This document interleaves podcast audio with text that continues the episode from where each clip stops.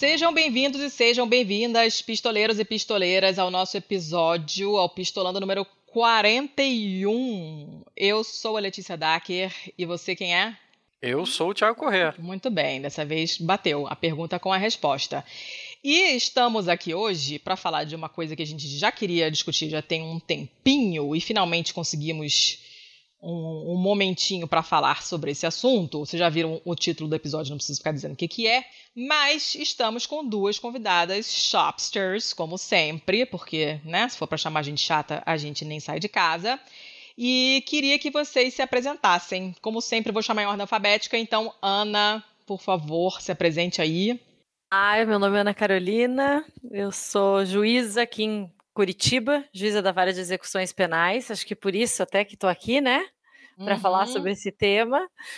Eu acho que é isso, não tem muito segredo, não. Tá, beleza. Elisa, tu? Ai, gente, olá. É, eu sou Elisa Cruz, defensora pública no Rio de Janeiro. E tá bom, né? Tá legal. Escolhemos bem, né, seu Thiago? Escolhemos muito bem. Ah, é, assim, essa pauta já poderia ter saído anteriormente, mas a gente ficou naquela de não, vamos achar as pessoas certas, vamos tentar fazer. A gente faz tudo para tentar ser o mais paritário possível aqui no nosso podcast, né? Então a gente não queria chamar dois caras para ficar falando e tal, e a gente não tem inclusive uma perspectiva para poder falar sobre encarceramento feminino de um outro jeito e tal. Então aí, ó, porra, uma baita de uma mesa com dois mulherões da porra. Que maravilha. Hoje promete. Hoje promete. Então, crianças, como vocês já viram, o tema é antipunitivismo. E veio bem a calhar que a gente esteja falando disso agora, porque a notícia que o seu Thiago deu no Bom Mal Feio retrasado teve bastante repercussão. Eu não sei se as meninas ouviram, mas a notícia do seu Thiago era sobre uma proibição de homens, isso na Coreia do Sul, uma proibição de homens com histórico de violência doméstica e tal, de se casarem com estrangeiras na Coreia do Sul. Né? E ele via isso como uma coisa negativa, porque era uma punição é, que poderia, inclusive, afetar de maneira muito negativa homens que já tivessem sido eh, reabilitados e coisa desse tipo. E rolou um certo bafafá. Eu recebi alguns comentários, o Thiago está completamente maluco e coisas desse tipo, né? Mas como é, eu falei... Vieram pra cima de mim, né? É. Vieram pra cima de mim. Dá tempo como... de sair desse grupo de discussão ainda? Desse, dessa gravação? Não, calma. A gente vai falar disso com muita calma. Isso foi um assunto que deu bastante pano para manga. E quem ouviu o episódio, eu mencionei no episódio que é uma coisa a se pensar e que pra gente que para mim, sobretudo, que venho nessa pegada antipunitivista é, gradualmente ao longo dos anos, é um assunto espinhoso. É difícil a gente é, tomar uma, uma posição muito clara, né, muito firme, porque principalmente quando se trata de violência doméstica, de assédio sexual e né, violência contra as mulheres, a, a sanha de vingança ela bate muito forte. É muito difícil a gente não ter vontade de pegar a cara desse homem e esfregar no chapisco. Mas aí você para e pensa, fala, cara, mas resolve, né? Então a pergunta é: resolve? A gente botou na, na, na resolve o quê? O encarceramento e punições pesadas desse tipo, né? A gente colocou na, na postagem uma cacetada de links falando sobre como não é uma, uma garantia de que a criminalidade vai cair, você encarcerar pessoas, né? Até porque a nossa população carcerária é chicante e vocês estão vendo a criminalidade cair, pessoas? Hum, bem, não. acho que a resposta lógica é né? não. Não, né? Então a gente já sabe que não resolve. Mas por que que não resolve e qual, qual, quais seriam alternativas possíveis? É disso que a gente vai falar hoje. Né? Eu queria começar com a Ana, porque é, ela escreveu um livro junto com outras mulheres ótimas. Livro que, por sinal, sortearemos e está autografado. Já vou dando spoiler. E na apresentação desse livro, na semana passada, na nossa livraria marxista feminista de estimação em Curitiba, que é a Vertov, a Ana fez uma fala, fez, fez várias falas muito contundentes sobre o, não necessariamente sobre o assunto do encarceramento, mas acabamos falando disso também, até porque eu fiz uma pergunta sobre esse assunto. Então eu queria começar perguntando para Ana por que que você, desde quando você se considera antipunitivista e por que, se isso já vinha antes ou se veio depois de você começar a trabalhar como juíza? Fala um pouquinho de como você chegou nisso aí e, e se a tua posição vem se afirmando ao longo dos anos, o que, que vem acontecendo? Bom, eu acho que na faculdade, é, ideologicamente, é sim. A minha posição sempre foi antipunitivista. Sempre gostei é, dos autores de direito alternativo, é, o pessoal que escrevia mais progressista, essa malinha do Rio Grande do Sul que tem Leno Streck, é Milton Bueno de Carvalho, Salo Carvalho, que é um pessoal que vai já nessa escreve há bastante tempo e produz academicamente também. Só que eu acho que quando eu entrei na carreira a gente tem um período tem um período um pouco de sei lá, dá, dá, um, dá uma confusão mental no começo, assim, sabe? Você entra nova, um pouco insegura, rola bastante pressão, porque a pressão atual é punitivista, né? Que você tem, que você vai para o interior, uhum. você tem uhum. que atuar para conter a, a, violência daquela cidade, sabe? Então eu acho que é, eh, para mim foi meio que é, eu quase fui, mas não fui e voltei, sabe? Tipo, eu acho que eu fiquei um... fiquei um período um pouco, eu acho que eu nunca fui assim punitivista, mas eu acho que eu fiquei um período um pouco menos ousada do que ousada que eu digo hoje em dia ousadia, ousadia né? Você cumprir constituição, né? Como a gente bem sabe. mas é, eu acho que eu fiquei um período um pouco mais inseguro, um pouco mais reticente, é, não soltar tanto, ah, mas será? E eu acho que depois que eu fui ganhando a confiança de novo, eu acho que retomando isso, é, cada dia mais certa de que é isso aí mesmo. Não tem. Não funciona, não diminui a violência social, porque a gente faz parte da sociedade sabe que não diminui. E a gente também sabe que essas pessoas não recebem tratamento penal algum e que elas estão lá jogadas em péssimas condições é, entrando analfabetas e saindo analfabetas, e, e aquela velha história de que a pessoa, o Estado nunca encontrou aquela pessoa em tudo que deveria ter encontrado, nem na saúde, nem uhum. na educação, mas daí vem com o direito penal e encontra, né? E aí quer uhum. prender, quer ir lá, segregar e, tipo, sair da minha frente, assim, sabe? E eu acho que é mais ou menos é, esse percurso. Quanto mais eu trabalho, mais eu converso com essas pessoas, eu acho que mais eu tenho convicção de que não funciona, a política penal que a gente aplica, criminal que a gente aplica hoje não, não funciona. E mais do que isso, que a, que a gente vive numa bolha, porque a gente ainda tem a, o pessoal que ocupa esses cargos de juiz, promotor, defensor, a gente vem de uma situação já privilegiada. Então, a gente não vem de situação, em sua maioria, de situação nem parecida com que essas pessoas que estão lá, né? A gente não está identificado com aquilo, sabe? Isso é muito difícil, por isso que a gente vê muito uma distância da realidade em quem está julgando os casos, né? De não ter menor noção do que, que levou aquela pessoa a cometer aquele fato que às vezes é por causa de drogas, às vezes é por causa de pobreza, é, às vezes tem uma mulher lá com um milhão de furtos, mas é tudo furto de supermercado para dar comida para a família, mas daí ela já é reincidente, então agora tem que prender, sabe? Sim. A lógica acaba sendo sempre essa. Então, aí me vem uma coisa também. É, isso é, inclusive, é uma discussão que está bastante em voga atualmente por causa da, da discussão sobre a prisão em segunda instância tal, né? E todo mundo fala. É, a gente vê aquela porcariada que aparece em, em, grupo de Minion sobre. Ah, porque se acabar com a segunda instância, 200 mil presos serão liberados, tal, não sei o que, não sei o que. E aí todo mundo que tem o um mínimo de sensatez e conhecimento de como funciona a porra do judiciário, da legislação, de, de tudo que envolve isso, diz: não, é para isso que você tem é, dispositivos como a prisão preventiva, como a como a prisão temporária e tal, quando a pessoa pode, sei lá, interferir no curso da no curso da investigação ou sei lá, é, coagir uma possível testemunha, alguma coisa do tipo. Aí agora que você você falou desse exemplo de ah, uma pessoa que tem vários furtos pequenos e você sempre vai ver é supermercado para alimentar os filhos. Ainda assim, que, que se vê que é um furto primeiro, de baixo valor, segundo, para subsistência, esse tipo de coisa. Ainda assim, é obrigatório prender uma pessoa dessa? Ela não pode responder em liberdade? Ai, antes da Ana responder, eu posso só falar uma coisa? Por favor. Deve. Usando agora meu lugar de defensora, isso Uhum. quando Já ia- já ia perguntam, quando perguntam ao réu o porquê aquilo foi cometido.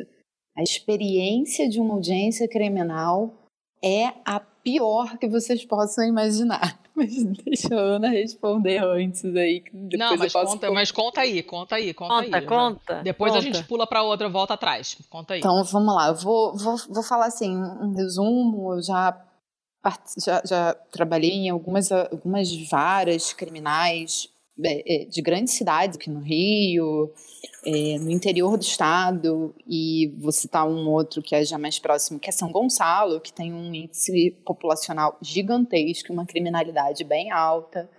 Aqui nessas varas a gente chegava a fazer 20 audiências por dia entre segunda e quinta. Então a gente começava Caramba. uma da tarde e ia até sabe lá que horas, porque dependia da chegada do réu, de testemunha e nossa, 20 audiências, são no mínimo três pessoas para serem ouvidas. Então, muitas vezes a gente. E eu vou me colocar, não vou me excluir, não sou santa, eu vou me colocar também. Foi uma experiência de alguns anos atrás que hoje eu, eu, eu me reformulo. Eu, já, eu acho que eu já vou voltar com uma outra pers- perspectiva, é, em que a primeira questão é: em que momento existe o espaço para que as pessoas contem a sua história? E Uhum. não tem, não tem, não existe esse espaço. Porque a lógica criminal do judiciário, principalmente quando a gente tem esse volume, a questão é: eu preciso resolver esse processo. Então, um dos fenômenos, e vou expandir para não, não ser acusada falsamente, é um dos fenômenos que o judiciário tem, tem sido confrontado é como lidar com o volume de processos sem perder a humanidade de entender que está lidando com pessoas. E isso está bem difícil. Então, assim, essa sua pergunta, Thiago, é bem complexa, porque a gente mal tem espaço para que a pessoa fale a sua história de como é que ela chegou até ali. É o que acontece na medicina também, né? Porque o pessoal reclama, nossa, o médico nem olha pra gente, nem examina direito, mas se você for olhar é, a, a lista de pessoas que ele tem que atender naquele dia, e eu já vi, porque eu tenho ex-amigos médicos e já me mostraram, olha, esses, essa é a planilha dos pacientes de hoje, você fala, não dá nem cinco minutos por paciente. Não dá, você não consegue perguntar nada pra essa pessoa. Nada. Você só vai lá, tira o ponto e manda ela embora, correndo né, para vagar mesa para outro para outro paciente entrar, né? Então me parece que eh, se sofre do mesmo tipo de problema, né? Mas além de ter o problema de tempo, a gente sabe que rola uma certa má vontade também, né? É, eu, aí eu teria que falar a minha opinião, que eu acho que sim. eu acho que isso. Ana, teus colegas têm vontade de ouvir, mesmo que tivessem tempo, eles ouviriam a história dessas pessoas? Então, eu acho que é por isso, é essa coisa da bolha do privilégio, assim. Eu acho que as pessoas. é, primeiro, quando você passa no concurso do juiz, de juiz, você tem que ver que as pessoas já entram. é, acha- se acha- rola um momento de sou muito foda, né? Entrei no Uhum. concurso para juiz.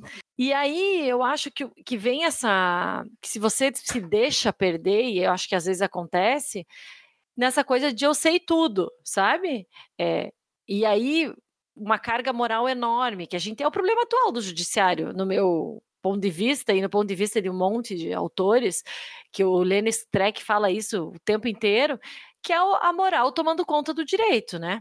Então, um pessoal que tem uma moral pautada por uma vida que não teve nunca nenhuma privação, deu tudo certo, passou no concurso para juiz, sempre estudou em escola boa, sabe? Toda aquela historinha, beleza, branco, geralmente, né? E Uhum. aí entra lá para julgar uma pessoa e daí com aquele discurso fácil, totalmente desconectado da realidade de, ué, mas por que que não foi trabalhar? Ah, Uhum. por que que e é que é aquela coisa assim super rasa, totalmente desconexa da realidade das pessoas, que é isso que a Elisa estava falando, um não escutar. Aí a gente agora tem audiência de custódia, foi feita para isso, aí uma resistência enorme, não quer fazer audiência de custódia, que seria um momento para pelo menos ouvir essa pessoa, é, e também na audiência de custódia disso, porque tem, é, tem uma resolução do CNJ, então você teria que fazer questões, questões mais pessoais também, sabe? Contextualizar, além de saber as condições da prisão, e ninguém uhum. também tem interesse nisso, sabe? Gente, vocês sabem o que é audiência de custódia? Explica. Eu ia favor. perguntar sobre qual é exatamente o rito de uma audiência de custódia. Vamos lá. A audiência de custódia é recente no Brasil ela é fruto de uma luta histórica de defensorias, não só, mas não só vou colocar porque é o meu lugar, mas e de movimentos sociais. Então, eu colocaria até movimentos sociais e depois defensorias, um, em que a audiência de custódia ela é a apresentação do preso em 24 horas ao Poder Judiciário para que o Judiciário decida sobre a manutenção da prisão ou não dele. Então, uma pessoa é presa em flagrante delito, ou seja, ela é, praticou, acabou de praticar o crime ou está praticando e ela foi presa. A audiência de custódia que não tem uma previsão legal, ou seja, não, não tem nenhuma lei em que isso no Brasil hoje esteja previsto. Mas ela tem uma fundamentação, ela tem razão de ser no Pacto São José da Costa Rica, que é um tratado é, de direito interamericano é, que foi assinado pelo Brasil e incorporado ao direito brasileiro desde 1992. A audiência de custódia, salvo engano, é 2014 para cá, para vocês terem uma ideia, foram 12 anos. E a ideia é, uma vez presa, a pessoa tem que ser apresentada ao, ao judiciário. E aí cabe ao judiciário, na audiência de custódia, decidir se existem elementos que justifiquem que ele permaneça preso ou não. A regra aqui é a da liberdade. Ao contrário do que a gente tem no nosso imaginário, a prisão e a privação da liberdade deveriam sempre ser a exceção. Então o juiz vai partir, deveria partir do pressuposto de que essa pessoa ela tem que ser solta e apenas, se necessário, manter a prisão. Nesse momento não é uma admissão de culpa, não é que não é uma certeza que a pessoa praticou o crime, é apenas uma decisão se essa pessoa deve ou não permanecer presa enquanto a acusação formula uma acusação adequada, né, e com instrumentos consegue apurar se realmente há indícios da prática de um crime. E há indícios de que essa pessoa ou outra praticou esse suposto crime, ao mesmo tempo em que a defesa vai ter tempo de organizar a defesa dessa pessoa. A audiência de custódia se tornou um instrumento muito importante no Brasil é, para conter uh, a superlotação carcerária e, em segundo lugar, para conter os casos de tortura. Aqui no Rio de Janeiro, vou tentar achar agora aqui, o Ministério Público do Rio de Janeiro fez um relatório esse ano, ainda em 2019, não tem muito tempo, em que eles conseguiram, o MP do Rio tem um departamento de pesquisa agora, a Defensoria aqui do Rio também tem. E eles conseguiram fazer uma pesquisa demonstrando que, salvo engano, houve uma redução, é, a ausência de custódia ajuda a reduzir os casos de violência praticados por policiais no momento da prisão.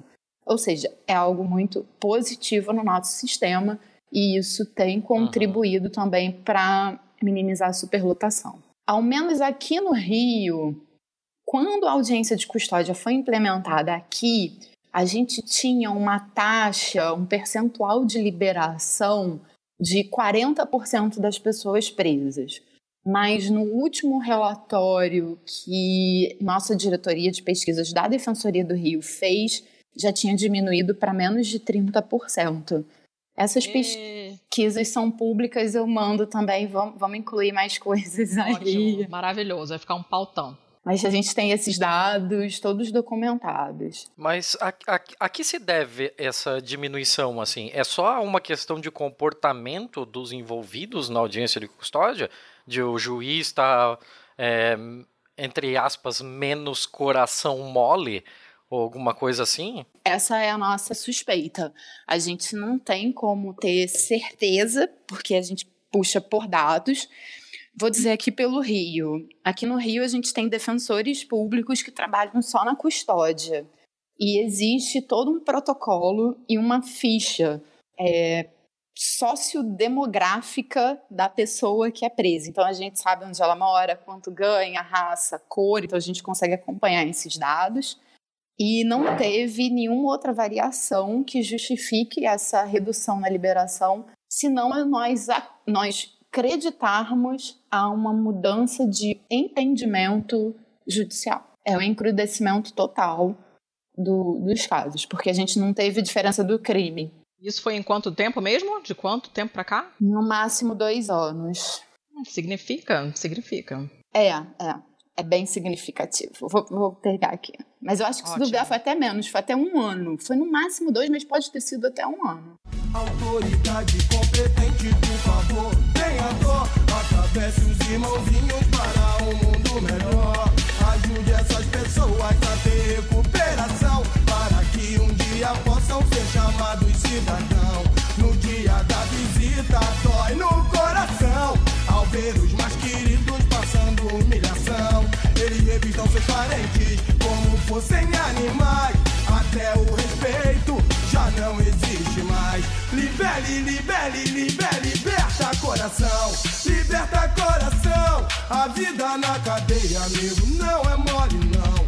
A vida na cadeia não dá nem pra imaginar. Acredite, meu amigo, só vendo para falar. É. Ana, o que, que você, você, você vê essas coisas também? É, você vê, notou alguma diferença, inclusive, na atitude dos colegas, alguma coisa desse tipo? Eu estava até olhando aqui, eu estava olhando as estatísticas que eu recebi hoje das audiências nacionais de custódia do, do CNJ, e aqui tem aqui, ó, 556.107 total, mas prisão 222 mil.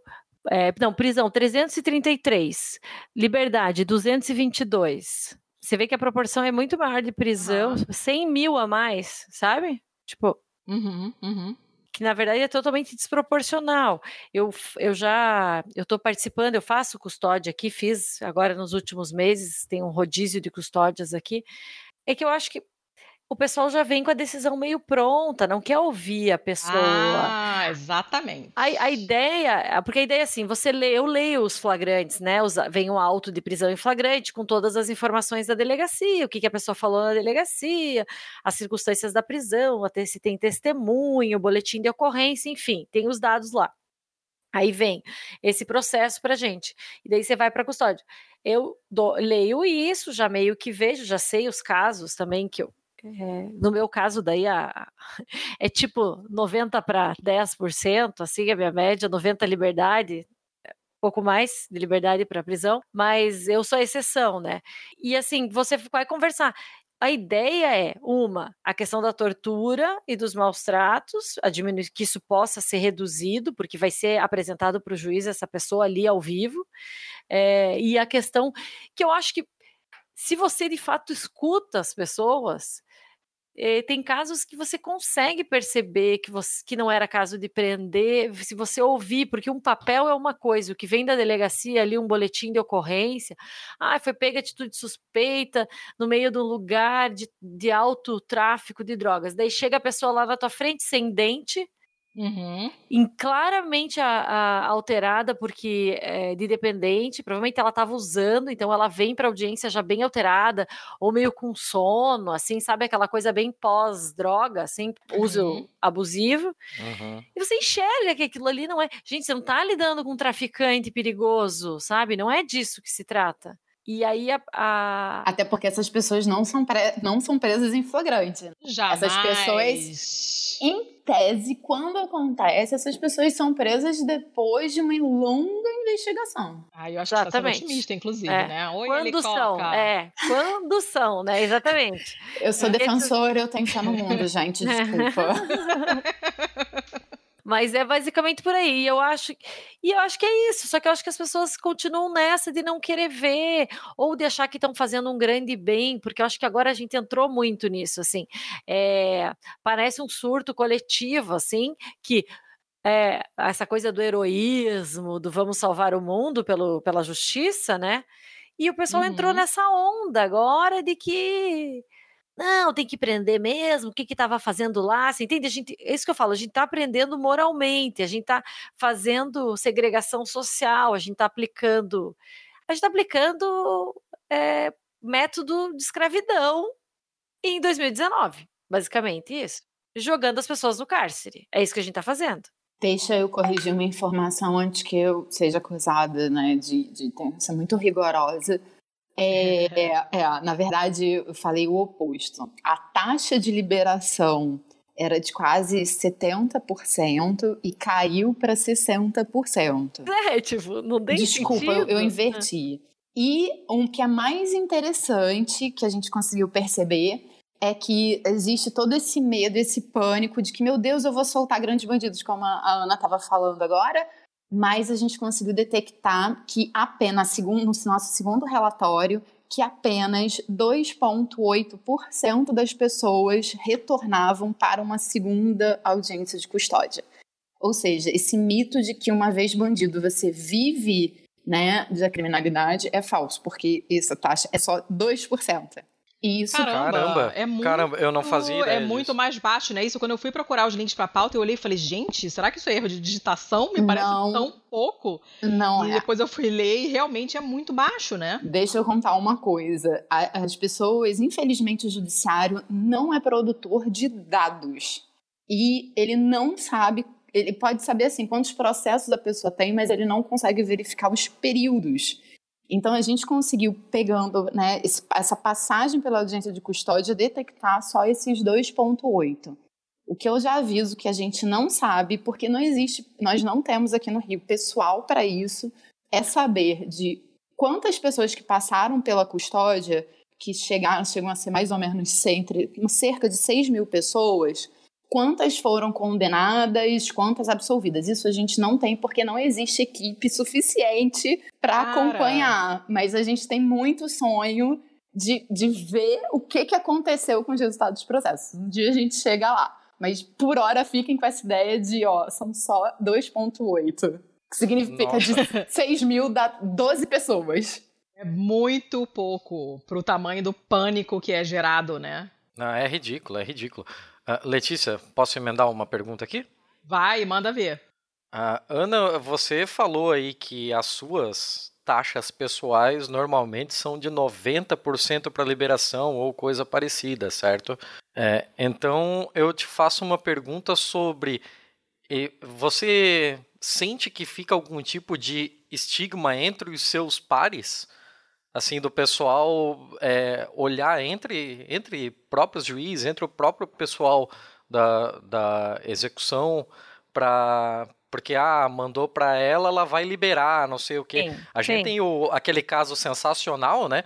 Que eu aposto que ela não era nem um pouco punitivista, né? O caso da desembargadora Tânia Amara de Freitas Borges, canalha sem vergonha, não faço a menor, eu não tenho o menor respeito por essa desgraçada, então eu, se vocês não podem falar isso por, devido aos seus cargos, eu falo dessa canalha, essa grandíssima canalha, que é aquela aquela desembargadora do Mato Grosso que foi lá na porta do presídio buscar o seu filho traficante, o seu filho sem vergonha, que estava cheio de, de droga no carro, porque, meu Deus, né, eu não vou deixar o meu menino numa cadeia junto desse monte de pretos pobres, não é? Então, é, eu imagino como deve ser o ambiente dentro do, do judiciário para se aventar a possibilidade de um antipunitivismo, de, uma, de um olhar diferente na, na ótica do judiciário.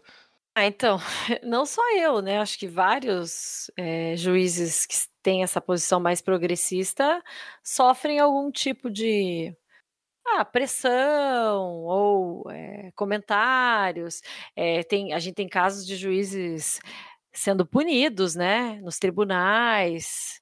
Até é, eu conheço alguns casos de juízes que foram a tem a, a Kenarik, que é uma desembargadora agora aposentada, ela teve que reverter uma uma censura no CNJ, porque o Tribunal de São Paulo acabou punindo ela por soltar monocraticamente lá, ela estava no segundo grau já, é, é, é, condenados com pena já cumprida, coisas assim, nada nada super revolucionário, sabe? Uhum. Caramba, gente. E foi punida por isso? Foi. É, então, assim, é, coisas, tem vários ali na, na própria Associação Juízes para a Democracia, da qual eu faço parte, é, mais de, de, um agora, a gente tem um caso agora recente, está é, tá acontecendo agora, que é o João Buck, é o juiz da execução penal ali de, e corregedor dos presídios de Joinville. Oh, sim, conheço, conheço um juiz sensacional. É, ele foi fazer a, a, a, fiscalização, porque ele é corregedor, e aí tinha. Ele entregou o celular dele para um preso fotografar as condições de dentro da cela, que parece que tinha tido alguma coisa queimado, alguma coisa, agora eu não, não vou lembrar exatamente dos detalhes, mas ele pediu para dar fiação, para ele tirar foto e tal, para ele fazer o relatório da, corre, da, da correção, né? E, e ele foi representado por isso, pelo Ministério Público, eu posso botar até o Nossa. link, tem a notícia. Gente, mas que coisa louca! Que ele entregou o celular pro peso, entendeu? Esse é o problema. Isso, Caramba. isso, e, e daí? Hum, né? Não sei, né? Agora a gente fez até, tá, tinha uma nota que a gente estava assinando em prol dele.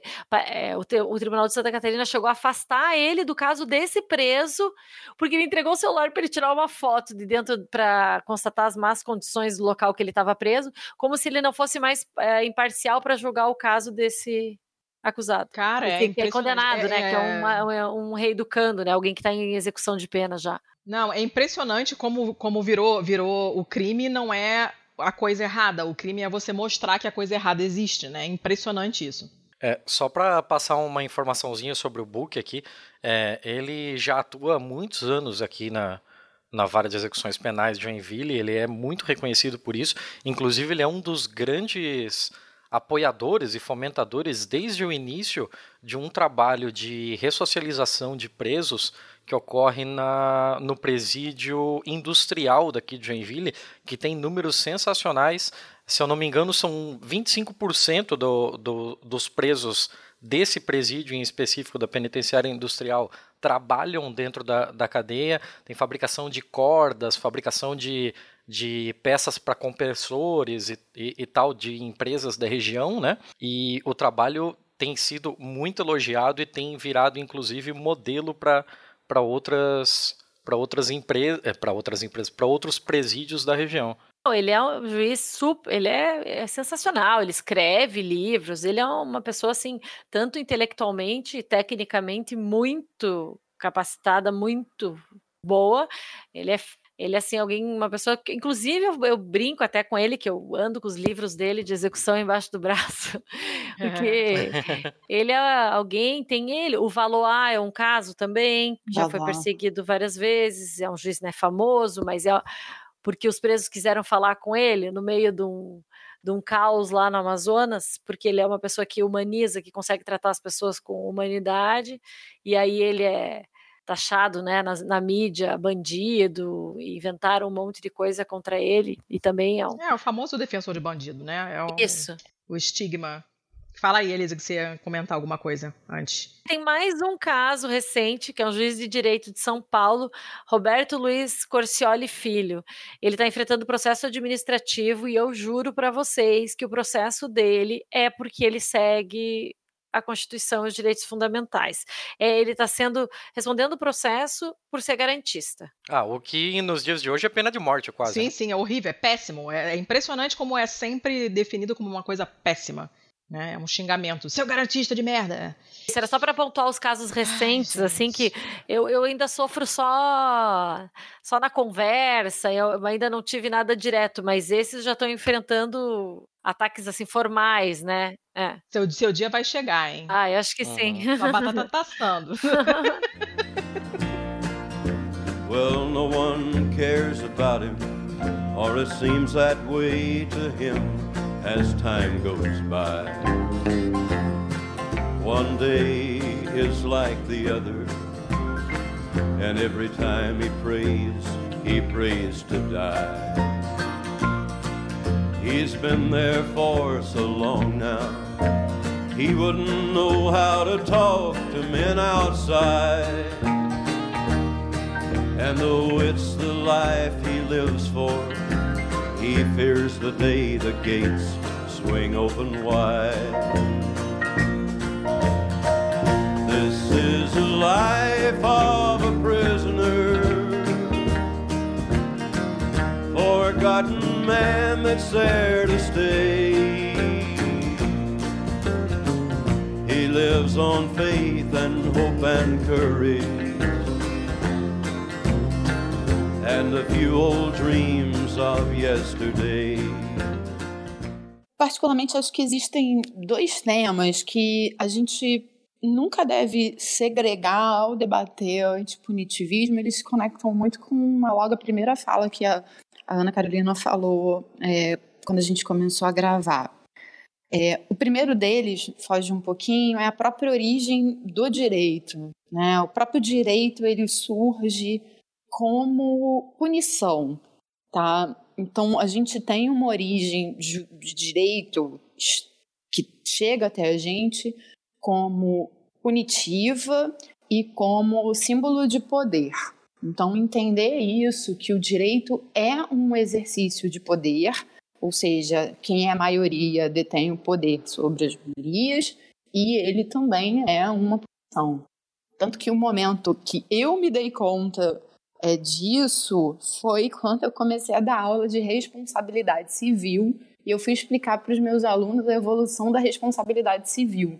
E no que eu abri, embora eu tivesse preparado a aula, mas quando eu comecei a falar que a primeira punição não era a indenização, era o corpo do devedor, eu falei assim, meu Deus, um dia é, eu, um dia a sociedade decidiu que ao invés de pagar X reais é, a, as pessoas seriam presas ou esfoladas ou o corpo vendido para suprir uma indenização. Isso já foi um momento histórico. Então, o direito como um todo é punitivista, não só no direito penal.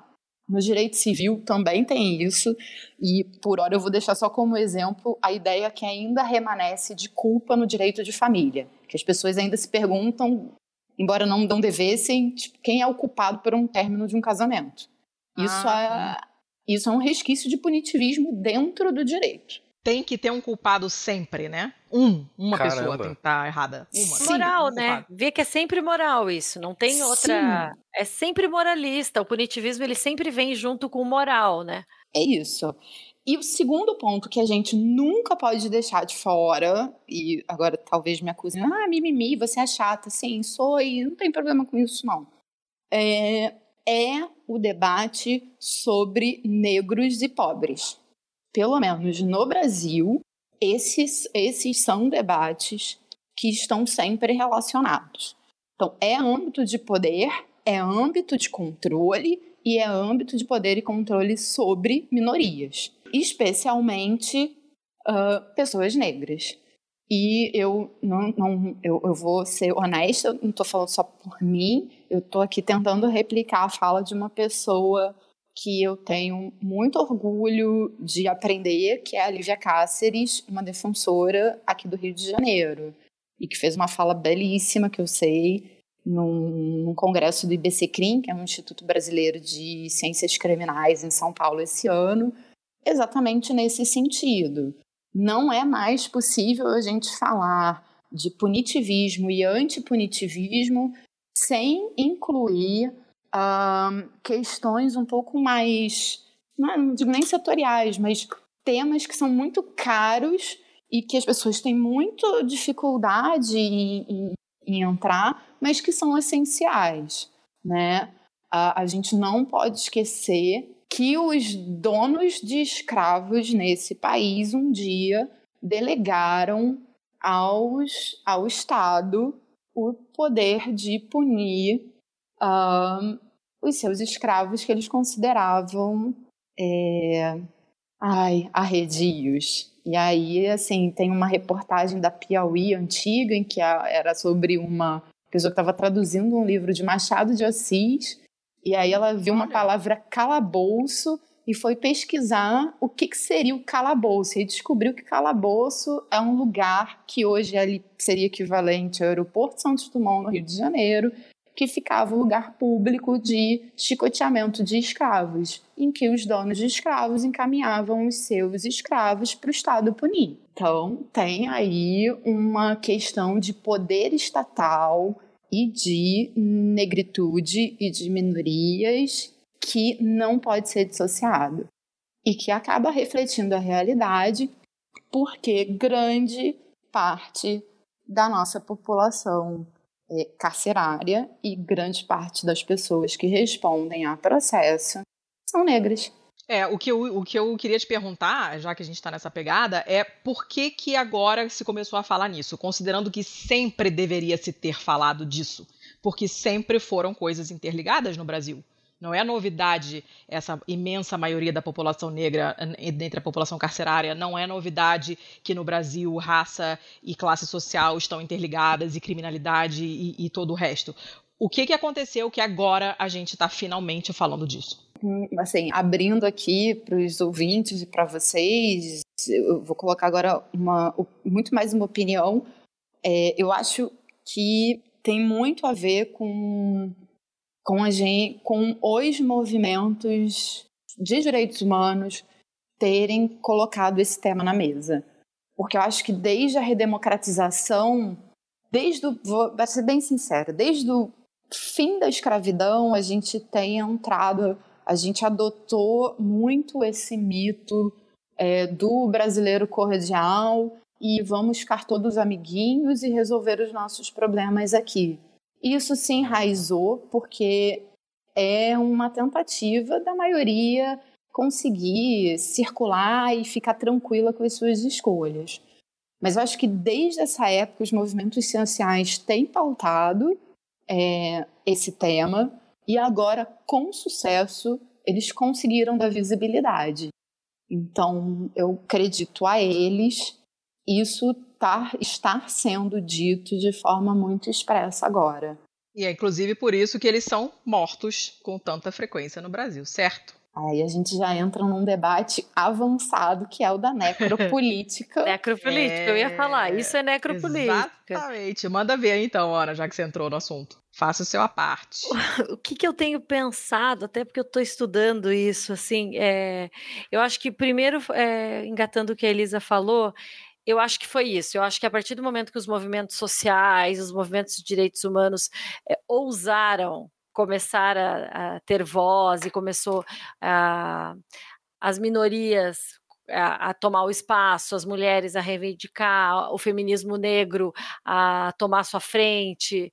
É, não que isso não, não existisse, mas eu acho que no Brasil a, a coisa demorou para tomar talvez tanta proporção para chegar no ponto de hoje a gente está falando tanto mais, né? Está falando bastante, produzindo-se muito sobre isso. Eu acho que isso deu uma. A partir do momento que isso trouxe muito isso para a pauta, isso trouxe uma contrapartida, que é enrijecer do outro lado, né? Porque afinal essa, uhum. essa história do homem cordial, a gente quer que fique, fiquem quietos, né? Vão presos em silêncio, não incomodem, não venham aqui na minha casa me atrapalhar a vida, nem é, encostem no meu filho, sabe? Umas coisas assim que a gente vive nesse mundo, né? E, então eu acho que que são dos dois lados, tanto isso que a gente está sentindo de uma volta reacionária, inclusive fascista mesmo, vamos, vamos dar nome correto as coisas, né? Mas isso já é uma coisa que vem se dita há muito tempo. É, vem da história quando Foucault vai lá e fala: olha, não é mais poder disciplinar, a gente já não está mais falando de, punir, de vigiar e punir os corpos individuais no um a um. A grande sacada foi essa, que, que eu acho que na minha cabeça, eu acho que se liga muito com essa virada para o neoliberalismo, que é Agora é homem espécie, você categoriza, você, você escolhe quem que você vai segregar. É óbvio que você já tinha definido quem seriam essas pessoas. Os negros já eram os escravos, certo? Já era essa, uhum. essa desumanizados, né? Já eram os já eram os indesejáveis, né? E, e, e eu acho que muito disso a gente foi construindo nesse sentido, porque é de racismo que se trata, é de, de questão de é política mesmo. A gente fala assim, não, a política de Estado é para proteger e proteger a sociedade. Essa a falácia da segurança é uma mentira, porque daí se usa muito contra a sociedade, bota muita notícia, você faz essa coisa crescer muito, bota medo, e daí com medo você domina. E com medo você passa essas coisas absurdas de segregação, você consegue prender em massa.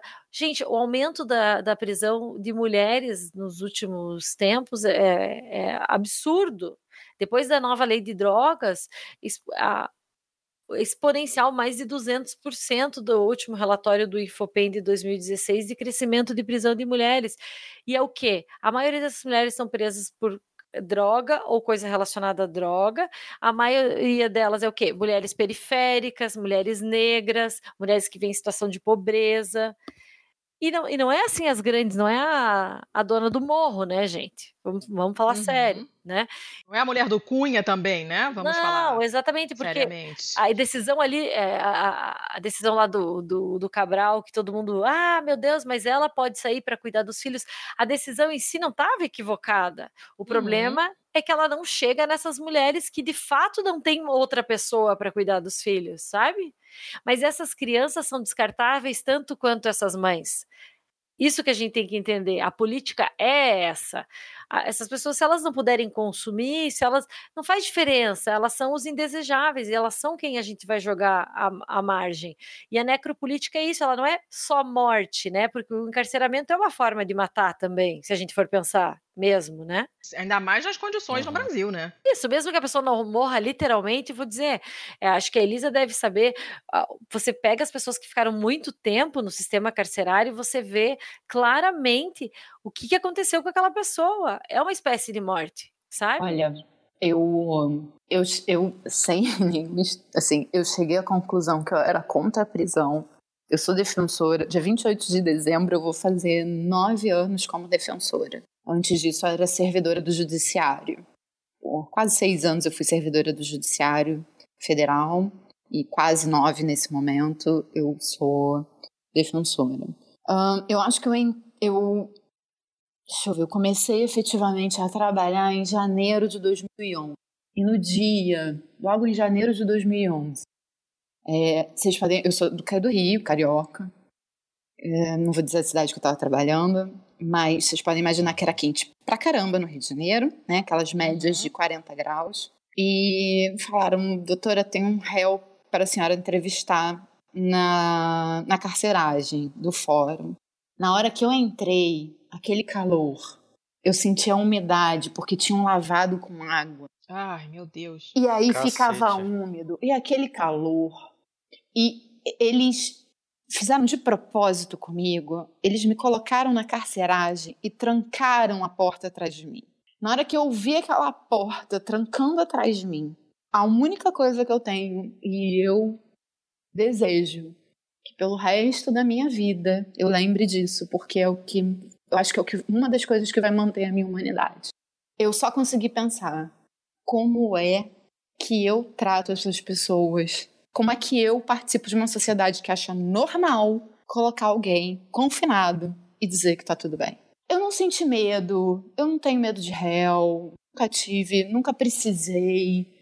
E olha que eu já tive alguns réus bem, bem assim, eu já tive alguns réus que tinham 40 homicídios nas costas, é, eu nunca tive medo. Mas eu só conseguia pensar assim: que humanidade é essa que acha isso normal? Uhum. Que, que coloca grades. E isso é, é. Bem, isso, isso eu não consigo entender. Mas essa fala, assim, já puxando uma, uma, Quer dizer, puxando, mas não puxando. É, primeiro, eu vou, vou ter que fazer merchan de vocês. Acho que isso que a Ana falou de segurança escutar os podcasts com o Luiz, Luiz Eduardo Soares. Ah, ficaram muito bons, né? eles são os meus queridinhos. Eu acho que ele explica maravilhosamente bem essa dinâmica da segurança na, é, na segurança pública. E eu já tive a oportunidade de ver uma palestra da Jaqueline Muniz também no mesmo sentido. Sim, foram mudanças muito positivas que eu tive. Mas eu acho que a gente já consegue deixar bem claro que o quanto de existe de julgamento moral. Porque veja como a gente está falando de grupos em que você não tem a menor ideia do que a pessoa fez. Mas a gente decide que negros têm maior é, possibilidade de serem criminosos. A gente não está olhando a pessoa e esquecendo todo o seu. Pensando assim, num primeiro momento você tem que pensar, o que eu quero dizer é, num primeiro momento você tem que pensar no fato. O direito, assim, by the book, pela teoria, o direito se preocupa com o fato. Então o que me interessa é se alguém pegou um livro, vou supor aqui um furto, se alguém pegou o meu livro, a minha caneta que não deveria. A minha questão é sobre o fato. Se essa pessoa é branca, preta, pobre, rica, isso não deveria, nesse primeiro momento, interferir, porque isso continua sendo um fato típico. Mas é curiosíssimo como o moralismo que a gente guarda conosco vai influenciar quem participa do sistema de justiça. E eu sou bem honesta, é, talvez vocês esperassem alguém, alguma defensora só criticando o judiciário, mas não sou eu. É, eu coloco aí também o Ministério Público e também muitos defensores que vão é, acabar aceitando essa dinâmica jurídica que é uma máquina de moer. E eu falo isso não só por ouvir relatos de colegas meus que me deixam muito assustadas, mas aí eu vou fazer um outro merchan. Tem um. Ai, gente, e agora? Foi um lado B do Rio, com uma antropóloga, em que ela fez uma pesquisa sobre júri e ela conseguiu detectar esse, essa cooptação por todo mundo. E ela tem mais elementos do que eu, ela tem dados, ela fez uma pesquisa que eu tenho que confiar na pesquisa dela. E isso é muito assustador. Isso é muito estranho, né? Porque ao mesmo tempo que você desumaniza, você, por outro lado, é, tem essa, essa, essa tentativa de acoplar na, no indivíduo todo, tudo o que se imagina do grupo ao qual ele pertence, né?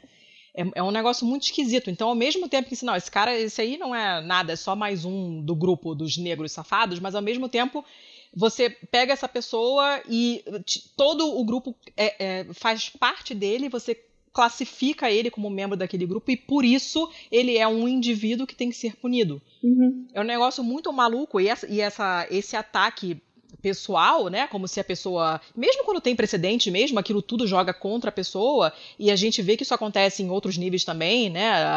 Quando uma mulher é, faz qualquer coisa de errado, vão logo fustigar a vida sexual e aquilo se torna uma, uma coisa contra ela, né? Como se tivesse feito, quiçá, sei lá o quê, né? Então você tem um, um negócio, uma relação muito, muito esquisita aí, né?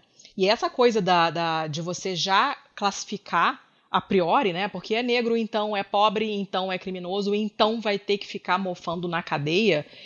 E, e isso que essa tua história que você contou é bem, é muito tocante assim, né? E eu acho que isso para mim veio muito com, com, com, os anos mesmo. É claro que eu acho que eu tenho certeza que se eu tivesse entrado numa, numa, numa prisão, numa, nessa situação e sentido isso que você sentiu, eu, é muito provável que eu tivesse sentido a mesma coisa.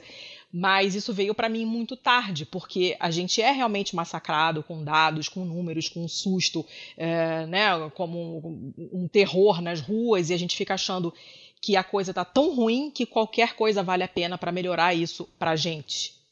Né? Qualquer coisa. Eu estou disposto, disposto a aceitar todo tipo de tratamento ruim, desde que seja para outras pessoas, porque elas estão me incomodando e eu estou ficando com medo né? E, e, é uma coisa muito, muito egoísta. E agora eu estou pensando na, nesse como um exemplo de, de egoísmo, né? Um amigo meu, é, ouvinte nosso e também é da Cracóvia, acabou de postar num grupo que uma pessoa, um Minion que ele conhece, postou, se não me engano, no Facebook, algo assim: essa Marielle já está enchendo o saco, não aguento mais ouvir essa mulher, ela morreu antes dela do que eu. Olha, define, não é? Eu só quero dizer que, por experiência pessoal, eu já fui furtada duas vezes e roubada quatro. Carioca, né? Três delas com faca apontada para mim. E eu não consigo ter raiva de ninguém. Óbvio que eu não gostaria de ter passado por isso, não, e que ninguém passasse. Mas Ah, nossa, você tá com pena, leva para casa? Não, eu só não acho que prender essa pessoa teria resolvido. Exato, porque tem essa ideia extrema, né? De que, ah, já que, já que você não quer que ele fique numa cela em pé, porque não tem lugar para ele deitar, com 55 graus úmidos, isso quer dizer que você quer adotar o cara e levar ele pra sua ah, casa. não, tem, não um, tem o meio termo. Desculpa, tem uma evolução aqui no Rio. Quando não tem, ah, pelo menos no presídio, eu já, tive, eu já fiz atendimento também presídio, é, eles fazem o que eles chamam de crucifixo. Eles passam é, lençol pelo teto e dormem pendurados, enganchados pelo é, sovaco. Cacete! What? É. Mas, gente, Caralho! Então, é escravidão ou não é?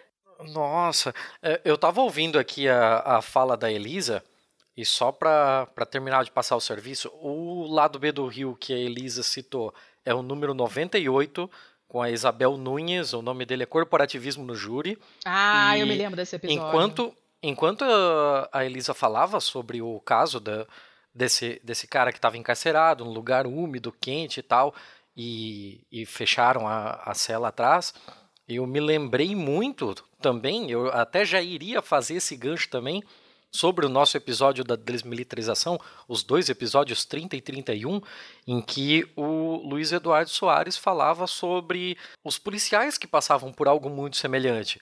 Que o pessoal era colocado numa UPP feita de container, num Uhum. calor de 40 graus e tal.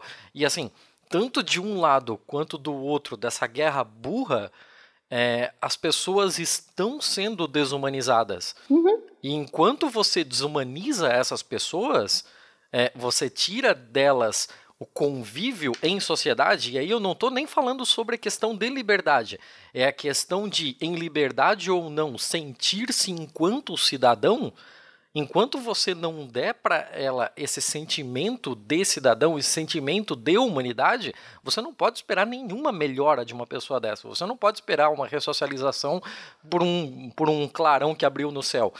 E eu, eu passei por algo muito parecido. Nas minhas últimas férias, eu fui ao Museu da Ditadura, na rua Totóia, onde era o antigo DOPS, próximo da Estação da Luz, em São Paulo. E uma parte, é, três ou quatro celas que foram utilizadas no tempo do DOPS foram mantidas do jeito que estavam tal. E aí, com os escritos na parede, com as mesmas grades, com a mesma arquitetura de, de sempre, assim eu não estava preso, eu não estava numa situação é, nem próxima do que é um, uma, um, uma situação de cárcere real, e só o fato de estar dentro daquela construção mexeu comigo de um jeito absurdo. Eu, eu sentia o meu peito sendo exprimido pelo que significa aquela não só pelo encarceramento, né, mas porque pelo que significa todo o período da ditadura e tal mas você já consegue sentir o, o quão difícil é aquilo.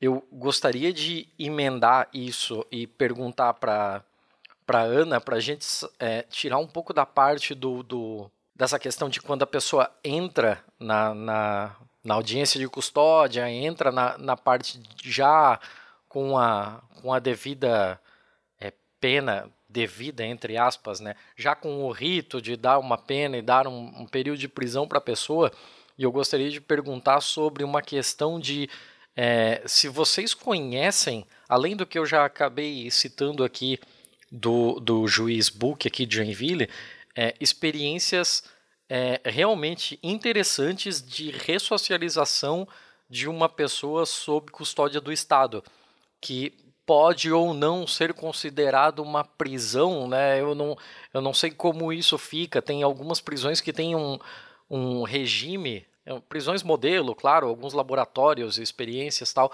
mas que têm regimes é, tão é, maleáveis que eu gostaria de saber se é, quantos projetos desses vocês conhecem, que projetos a gente poderia citar aqui como realmente exemplos de humanização do sistema judiciário. Aqui em Curitiba, em Piraquara, na verdade, tem o complexo de Piraquara, que é onde tem as tem algumas penitenciárias e tem uma penitenciária que é a Prisão Central do Estado, PC, Unidade de Progressão foi o nome, que é a PCLP, que é o P, acabou ficando a sigla da UP o, o nome. É um presídio que a gente chama carinhosamente de presídio modelo.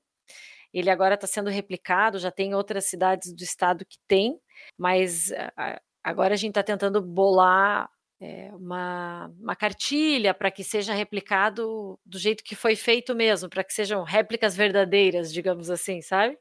Mas a, essa que funciona aqui, o que, que é? é? Regras básicas. Ocupação taxativa. Entra só o número de vagas. Que deveria ser uma coisa óbvia, deve, deveria... mas não é, entendeu? Exato, deveria ser o mínimo, né? É. Então tem X vagas, aqui são 288, se eu não me engano, só entra 288 eles e a gente a ideia dessa dessa PCLP é cumprir a LEP, a Lei de Execução Penal, nada mais do que isso. Então eles estudam, eles trabalham, eles não ficam o dia inteiro na cela, não tem cheiro de prisão. É isso que a Elisa falou. É, a, quem entra numa prisão nunca não sai, não tem como sair normal de um lugar desse e não sair transformado em, de algum jeito. Se já não era de algum jeito aquilo te pega, porque a prisão comum é horrível. É, mas lá não, não tem aquele cheiro, não tem mofo, só fica três, cada um tem sua cama, o espaço é, é decente, apesar de ser uma prisão. É, e eles estudam e trabalham, tem canteiros de trabalho lá dentro mesmo. E eles mesmo é, pintaram, eles coloriram o lugar, eles vão. Agora eles estavam arrumando o pátio porque a família vai. Aí os agentes penitenciários que trabalham lá foram capacitados em justiça restaurativa. Então, todo o tratamento penal é diferente, eles não usam arma, você vai lá, todo mundo anda lá no meio de todo mundo, e nem os agentes, ninguém armado, os presos, você não tem aquela coisa ostensiva, sabe? De, de clima de você vai numa penitenciária, abre uma chave na frente, vem um monte de gente armada, aquela coisa assim, é, lá não hum. tem, né? E tem funcionado. É, a taxa de reincidência é baixíssima, menos de 5%. Nossa! É, e eles. Eu não sei, é engraçado porque você chega lá, tem o, o desembargador Rui Mugiati, que é o supervisor do grupo de monitoramento e fiscalização carcerário é, do Tribunal de Justiça do Paraná. Eu sou a coordenadora, ele é o supervisor.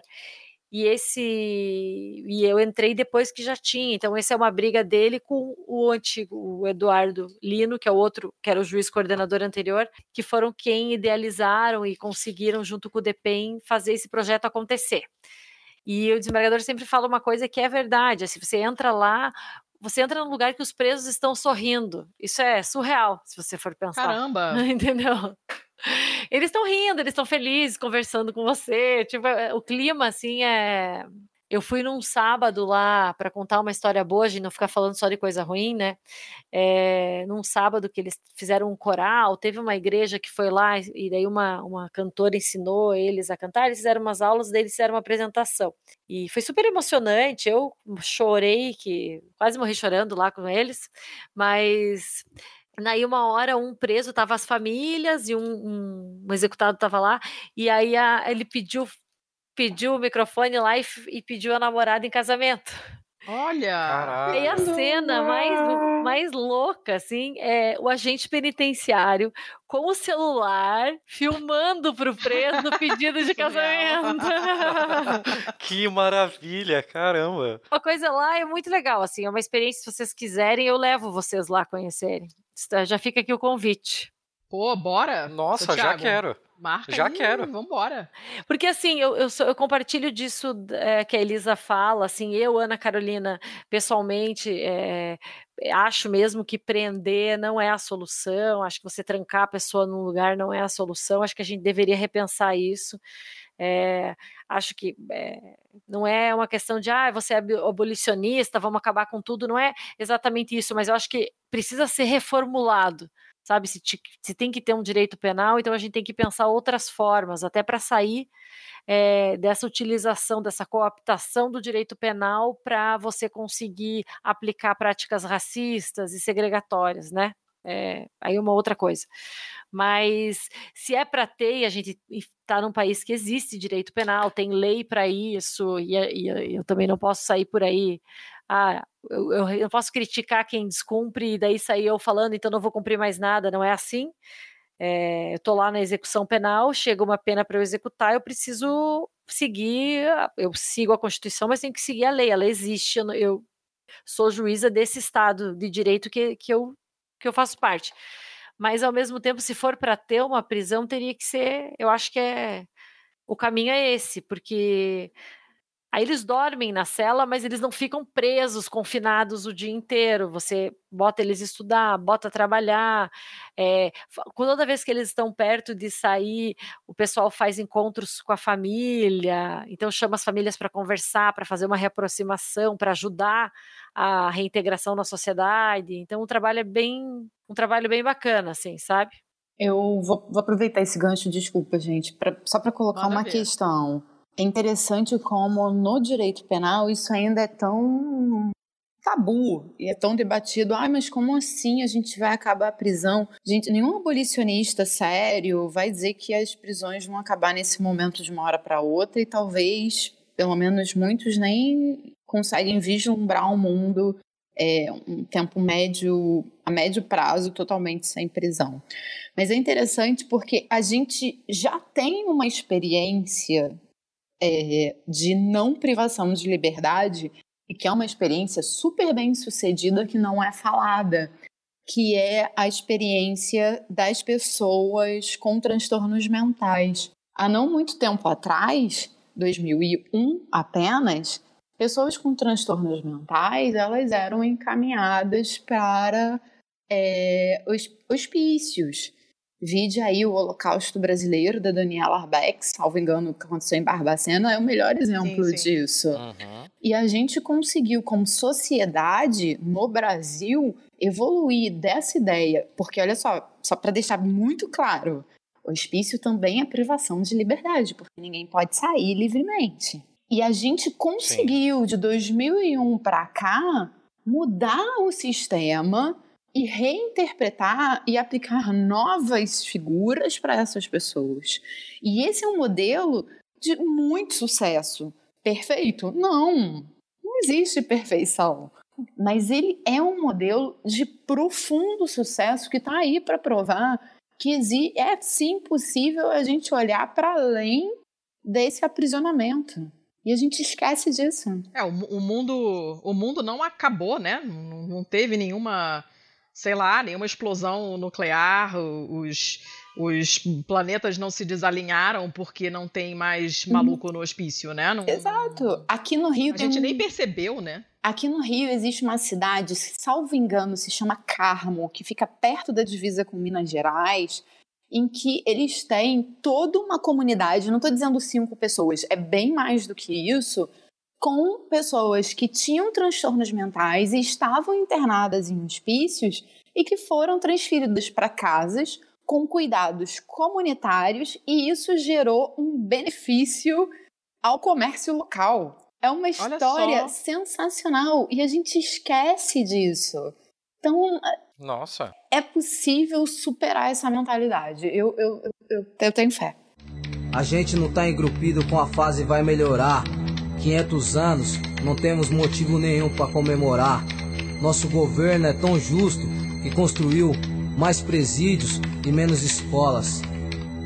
Os pretos aqui, Afroex e Dexter, e uma par de manos que são considerados o perigo para a sociedade têm uma missão: contrariar mais uma vez a estatística e a justiça cega, mostrando principalmente a si próprio que o ser humano é capaz de regenerar-se. Eu, é, o, que, o problema é que rola uma coisa muito de vingança mesmo, né? No Brasil, esse sentido de justiça, ele vira vingança, né?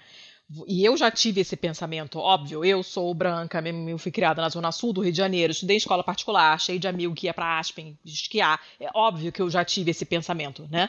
Mas é, você vê que é, as pessoas, obviamente, com esse governo, perderam a vergonha de falar essas coisas. E eu já tive esse tipo de conversa muitas vezes das pessoas falando: não, gente, o cara, o cara roubou, você quer dar conforto para ele? Né? Eu quero mais é que ele fique lá sofrendo no calor, né? Que nem esse outro cara que falou antes, ele do que eu né? No sentido, ah, eu sou uma pessoa legal, então eu não mereço passar por isso e o outro merece, né? Mas por outro lado, essas pessoas são aquelas que quando veem reportagens sobre, sei lá, uma prisão na Noruega que foi fechada por falta de, de, de encarcerados, a pessoa compartilha e fala, nossa, que primeiro mundo, né? Mas não gostaria jamais de dar aquele tratamento para outras pessoas. Tem essa coisa, é, obviamente, a, base de tudo isso é o racismo, mas tem essa sensação de vingança também, né? Em nenhum momento surge a vontade de reabilitar a pessoa, né? A vontade é de você, ah, é, então toma, né? Fez merda, então toma, então chupa, que é o que a gente vem vendo desde da campanha eleitoral passada, né? Isso vem aflorando muito e as pessoas estão perdendo completamente a vergonha de, de se assumirem dessa maneira, né? Eu já tive esse tipo de discussão algumas vezes e eu falei, cara, a minha lista de coisas que eu não desejo para absolutamente ninguém, ela é bem longa e ela vai aumentando ao longo dos anos, né?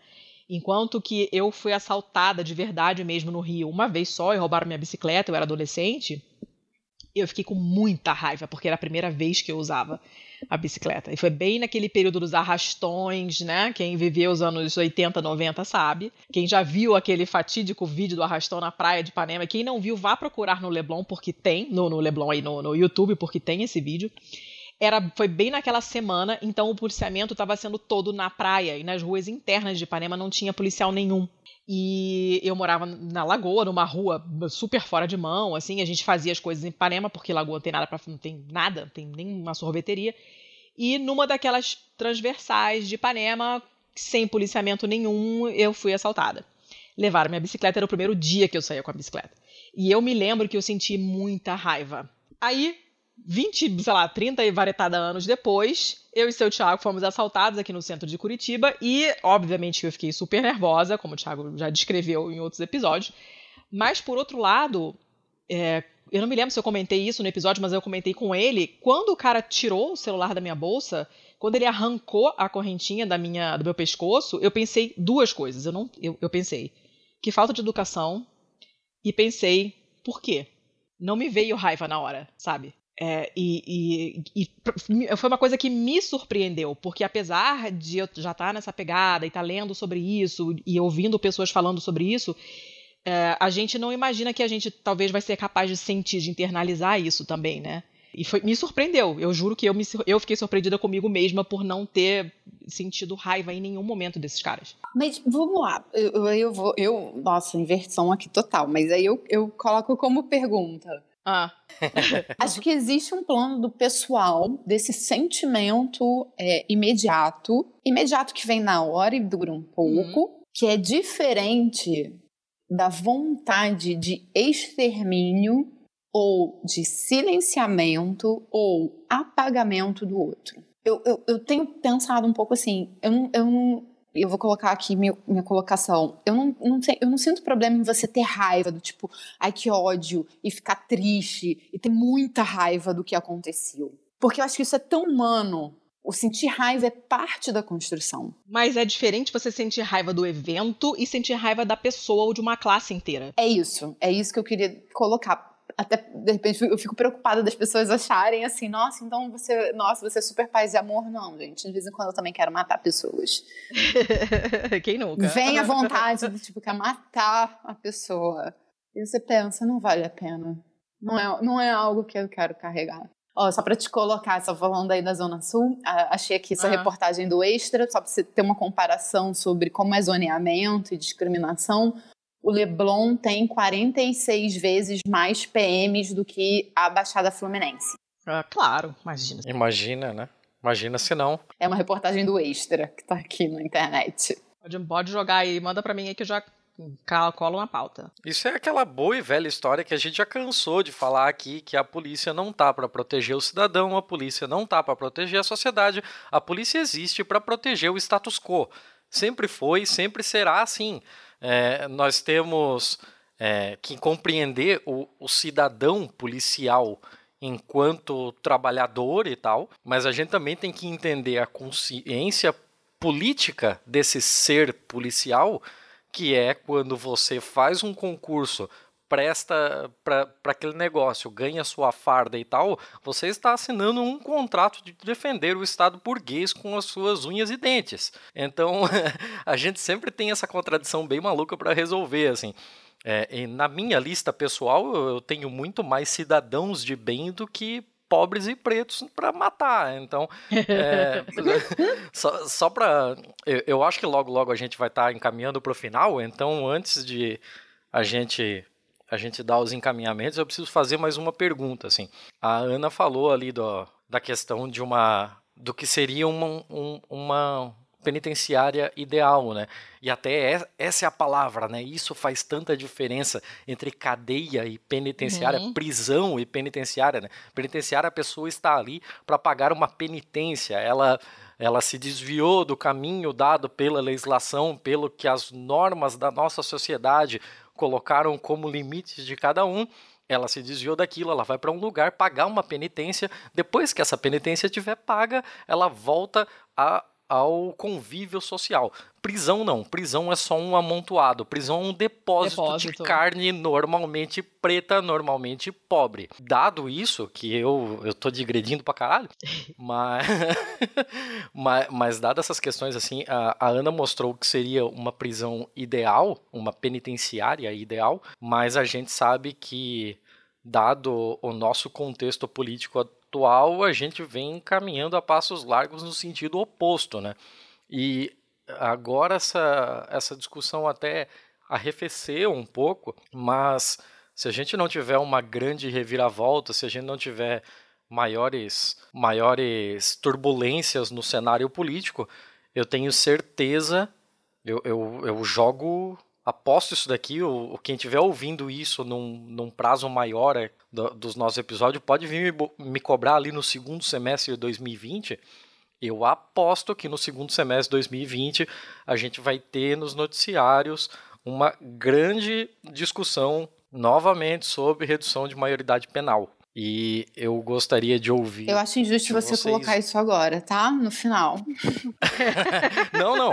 É, eu tô supondo que é o final. Quem, quem trabalha com tempos hoje aqui é a Letícia. O negócio é dela hoje. Mas eu gostaria de ouvir de vocês é, quais são a, os pensamentos de vocês sobre a questão de redução de maioridade penal e o que vocês poderiam é, prever, dado o andar da carruagem, o que passaria a acontecer no nosso sistema penal, sistema prisional, sistema carcerário, caso uma, um negócio desse acabasse acontecendo? Ai, ai. é, é, difícil. Eu, eu, eu não tô aqui para facilitar a vida de ninguém. Eu já tô chorando, Thiago. Obrigada, tá? Não tá facilitando mesmo. Você me remeteu aos piores momentos da minha vida. E eu já conto por quê. Ah, não. Então começa você que depois a Elisa joga uma bomba na cabeça da gente.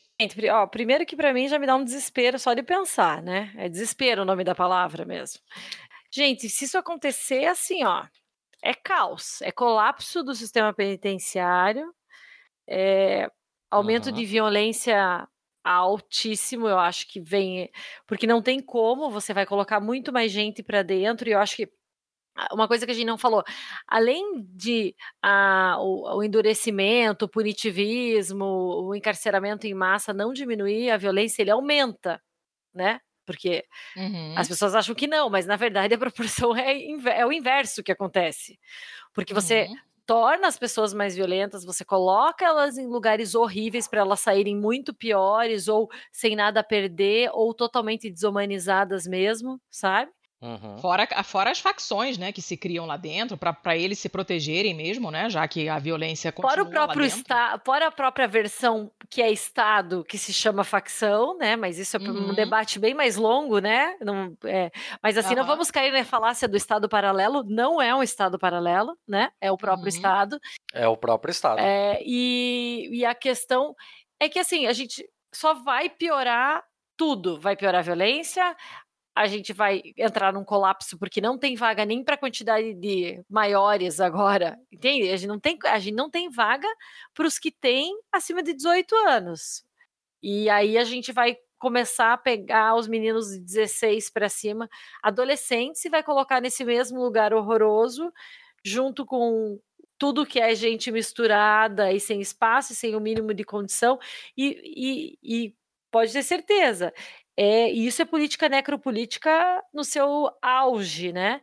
Vamos pegar eles o, quantos mais, Uhum. o quanto mais novos possíveis para eliminá-los, Uhum. entende? Tirar logo da, da, da sociedade. É isso né, que a gente está convívio. fazendo. Então, é gravíssimo, assim, eu acho que eu, eu ouso dizer que de todo o horror que estamos vivenciando e de todos os retrocessos, o meu o que mais me assusta, mesmo assim, de, de dar vontade de largar tudo e sair correndo, é, é a redução da, da maioridade penal, porque é apavorante. Para qualquer pessoa que tem um pouco de noção, é apavorante. E para gente que tem mais do que noção porque está dentro do sistema, olha, é muito preocupante. Se a gente continuar nessa. a sociedade continuar passiva e deixar uma coisa dessas passar, eu não sei se a gente um dia se recupera como sociedade daí, a partir disso. Um ponto de não retorno, né? Acho que sim. Elisa, você concorda? Eu só tô querendo chorar nesse momento. É, eu, infância, é assim, o meu tema de, nossa, de paixão e de trabalho. Por dois anos eu fui subcoordenadora da infância na Defensoria do Rio. E nessa época eu coordenei uma Comissão Nacional de Defensores Públicos da Infância, exatamente na época da presidência do Eduardo Cunha, exatamente na época em que a PEC da redução da maioridade penal foi votada na Câmara dos Deputados. E eu lembro até hoje desse dia fatídico que eu estava no Rio e o Cunha puxou essa proposta de emenda à Constituição do nada, porque ele estava em guerra com o governo Dilma. E eu mandei uma mensagem de desespero para vice-presidente, então, da Associação Nacional de Defensores. E eu a gente só falou assim: corre para a Câmara, corre, porque pautaram. E ela saiu em desespero. E foi um dos momentos que eu me senti uma das pessoas mais inúteis na vida, porque essa PEC foi aprovada e ela hoje jaz na nossa cabeça é, no Senado Federal. E a grande questão, como estudiosa e tendo trabalhado na infância, é que a redução da maioridade penal ela significa excluir a adolescência. E como a gente já falou até agora, significa não excluir a adolescência do branco rico do Brasil. Significa tirar a adolescência do pobre favelado. E nesse momento eu tenho muita vontade de chorar. Porque é, a própria ideia de adolescência, eu vou citar aqui é, psicoterapeutas Diana e Mário Corso, vocês encontram no YouTube aulas com eles. A própria ideia de adolescência da década de 60 para cá. Porque antes disso você não tinha adolescência. A ideia de infância é de mil e, 1924 para cá, no mundo. Não é só no Brasil, é no mundo. A gente não fala infância. E uma das conquistas mais humanizadoras que a gente tem mundialmente é reconhecer que até uma certa idade você não tem perfeita consciência do que você faz ou perfeita consciência das consequências do que você faz. Ah, Elisa, mas é óbvio que ele sabe os 16 anos que ele fez. Não, amigo, ele sabe. Porque os 16 anos a gente não tem. Isso é cientificamente comprovado. Porque em Harvard, aquela escola que todos os nossos políticos agora adoram dizer que foram estudar e que nunca foram, então, Harvard tem o Centro de Pesquisa em Neurociência de Infância e Adolescência mais desenvolvido do mundo. E eles são enfáticos em dizer que até determinada idade você não tem essa formação completa, você não tem consciência de si, você não tem consciência de que o que significa efetivamente morte, que essa não existência, que é um não estar. E infância e adolescência significam isso. Reduzir a maioridade penal significa tirar isso. O que reflexamente significa tirar a nossa capacidade de sonhar. E a capacidade de sonhar não é o sonho que a gente tem à noite, mas o sonho de idealização é um dos passos mais tenebrosos que podem existir. E quando vocês falam isso, puxa esse assunto agora, eu fico assim, gente, isso me dá uma dor, porque a gente tem propostas de redução para 16 anos, e só para vocês terem uma comparação, a Europa, alguns países, como a própria Inglaterra, já começam a discutir adolescência, expandir a adolescência até os 24 anos. E a gente está aqui querendo reduzir a maioridade penal para 16. E tem proposta para reduzir para 12. Ai, gente. Vocês conseguem imaginar um adolescente aos 12 anos Que? sendo apreendido? E pior, é uma conjugação, tá? Eu vou piorar agora, porque não é só reduzir a maioridade, é reduzir e aumentar o tempo de internação. Você consegue imaginar uma pessoa que entra aos 12 e a proposta, que inclusive foi capitaneada pelo PSDB, porque esse é um projeto de autoria do Serra, ficar 10 anos, ou seja, a pessoa só sairia aos 22. Que formação de pessoa é essa que você entra aos 12, só aos 22? Você não se constrói como pessoa. É, para mim, redução da maioridade penal e aumento de internação de adolescentes me dói, porque é a forma mais contemporânea de eliminação de uma população. E eu estou sendo muito pessimista porque é, as pessoas não têm essa consciência. Assim, é, primeiro, só para contar que a, a maioria nem é internado. E se reduzir a maioridade, muitas das pessoas vão acabar, vão ser soltas, o que é ótimo. E a gente vai cair no nosso debate, de boa parte. Mas aqueles que ficarem internados, o sofrimento vai ser tão grande e o custo social é tão alto que, nossa, é, é indimensionável.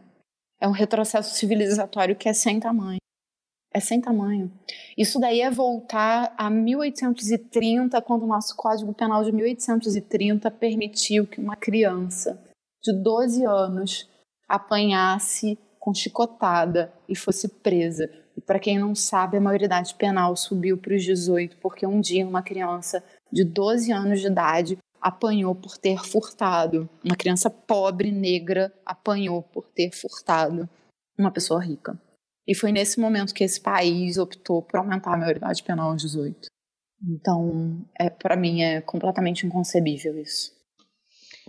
Ai, caramba. Desculpa, se você assistiu que falar isso agora. Isso é muito triste, gente. Isso é muito deprê. Não, É, ima- é imagina. super Na real, quem tá com disso. É. remorso sou eu, assim. Porque isso pareceu. Você transpassou isso pra gente, assim. É, é tão transparente pra mim que isso é um ponto tão sensível pra você que eu tô até com remorso de ter trazido isso.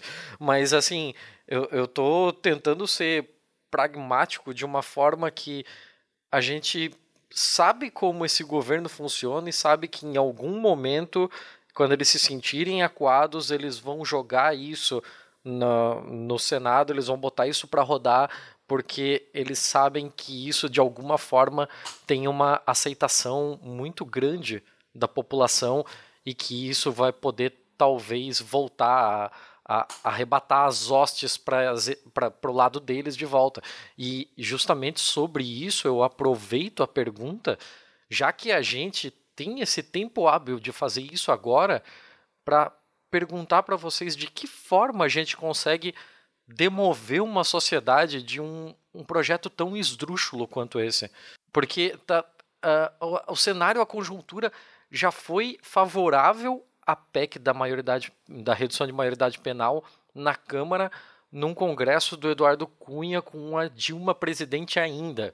Hoje, é, tanto Senado, quanto Câmara, quanto sociedade são muito mais reacionárias do que a do cenário que aprovou a entrada da PEC. Então, como reverter esse processo? Como trazer algum tipo de esclarecimento, de mostrar o quanto isso é praticamente fechar a tampa do caixão da, da, das instituições brasileiras, de como isso pode ser o colapso total da nossa sociedade? Então, Quem encara essa é a marimba? pergunta de um milhão de dólares. essa essa é a pergunta de um milhão. Olha, eu, eu acho que não. O que eu tenho pensado muito, assim, acho que a gente até conversou isso aquele dia, né, Letícia? É, dentro do sistema que estamos, a coisa é, é- o cenário é esse, Tiago. Não, sem perspectiva, sabe? Era exatamente, era exatamente essa pegada que eu queria de você. Eu queria reviver aquilo que você falou eh, fim de semana passado, porque foi uma coisa que me impactou pra caramba de ouvir, assim. E eu acho que tem que ser falado claramente, então manda ver. Fala aí a sua, a sua, a sua convicção. Repete seu discurso aquele dia que eu fiquei super impactada, assim. O que eu. É, ai, vamos lá, né? É, eu acho que é só com ruptura mesmo, ó, de quem tá. É triste de falar de quem está dentro do sistema e faz parte. Eu acho que é, estando dentro do sistema, eu tenho que é, resistir bravamente e manter a Constituição a vigência da Constituição e a validade dela, mesmo quando todo mundo quer derrubá-la, mas para além disso, a questão é de ruptura mesmo, porque o direito em si ele foi criado para isso. A gente tem que entender o negócio. É, não foi à toa. Ninguém cria uma regra à toa. E quem que cria essa regra? A gente é, a, nossa, a gente é, é, é, é colônia, gente. A gente foi criado por um eurocentrismo, os, quem são os grandes pensadores, quem que definiu como a gente se define como sociedade. O direito não está eh, fora disso, ele está incluído nisso. E ele, ele foi feito justamente para que algumas pessoas pagassem mais as renúncias, que você tem que fazer uma renúncia para viver em sociedade. E ele é criado, esse sistema que a gente vive hoje foi criado para que e direcionado para que, para a gente ter os nossos privilégios, algumas pessoas tenham que pagar mais. É aquele. A Elisa falou no começo da carne, é, isso continua acontecendo, gente. É o, o pedaço de carne só não é o nosso, mas para o nosso não ser tirado, alguém perde, né?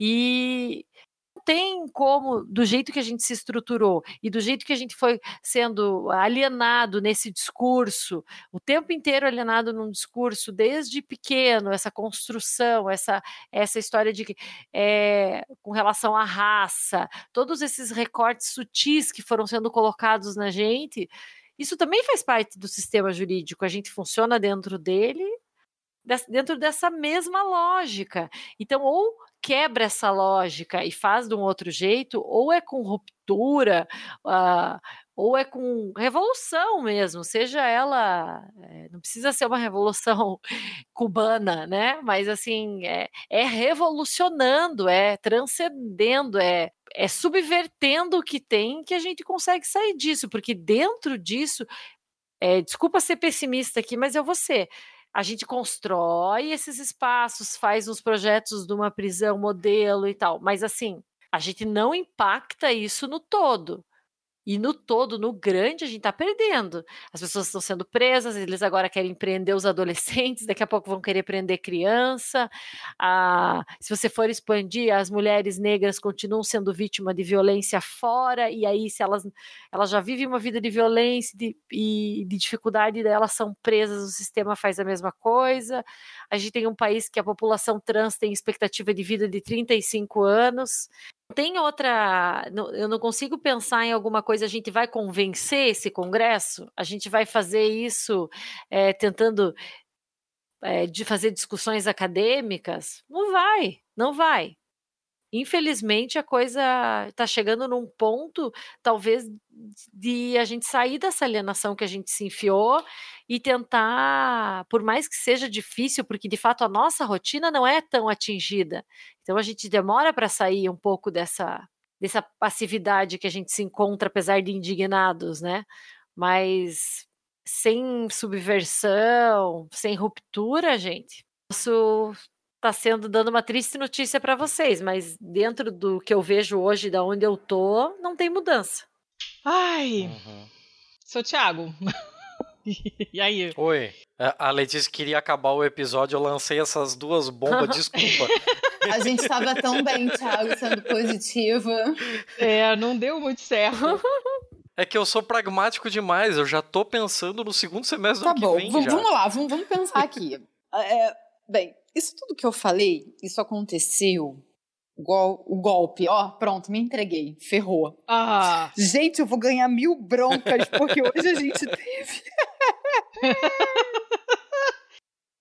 a gente teve aula com a nossa diretora de comunicação e ela pediu encarecidamente pra gente não ser tão enfático em redes sociais, ou seja, eu biquei tudo nesse momento.